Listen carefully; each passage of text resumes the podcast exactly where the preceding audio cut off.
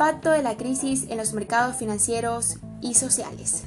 El virus COVID-19 se expande sin control a nivel mundial, pasando factura a los individuos, las familias y las economías a medida que la productividad disminuye y los mercados bursátiles reflejan el aumento de la incertidumbre.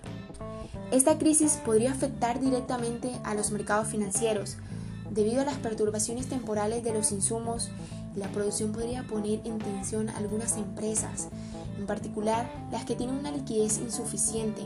Por otro lado, los agentes claves de estos grupos necesitan invertir, claramente, porque como están las condiciones actuales, no es rentable hacerlo, ya que no hay la confianza suficiente.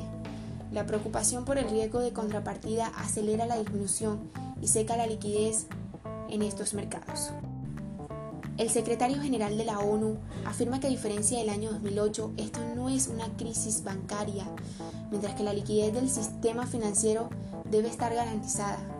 Debemos centrarnos también en las personas, familias, trabajadores de bajos salarios, pequeñas y medianas empresas y el sector informal.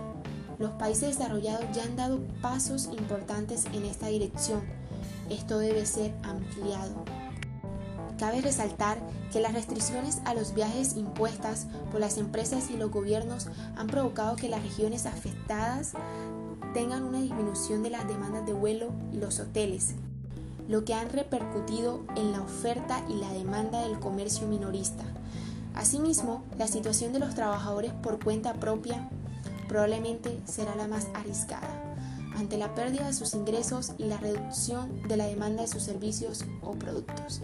Posiblemente esta situación genere una nueva economía sumergida, nacida del deseo de poder seguir disfrutando de subsidios de desempleo.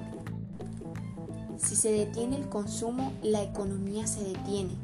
El consumo privado es un componente muy importante en el PIB de la economía de cualquier país. Si él mismo disminuye, se afecta a la economía. No obstante, una de las amenazas sociales generadas por el COVID-19, de acuerdo con la OMC, es el impacto psicológico, como el estrés, la ansiedad y el miedo generado por las medidas drásticas que están tomando los países para reducir la curva de este. Así como es la cuarentena obligatoria restringida, donde esta afecta a la economía global, que trae efectos con la disminución de la producción y un aumento drástico del desempleo a corto plazo. Para concluir, se está observando una mayor desigualdad ocasionada por el virus. La sociedad está presentando pánico, lo cual se ha convertido en una psicosis y está siendo alimentada por el racismo, la xenofobia y la politización originada por esta situación. El miedo se está apoderando de la gente ante esta crisis. Así que extendemos una invitación a quedarse en casa y ayudemos a que no se siga propagando. Créditos a Comicarse, Deloitte, OMC.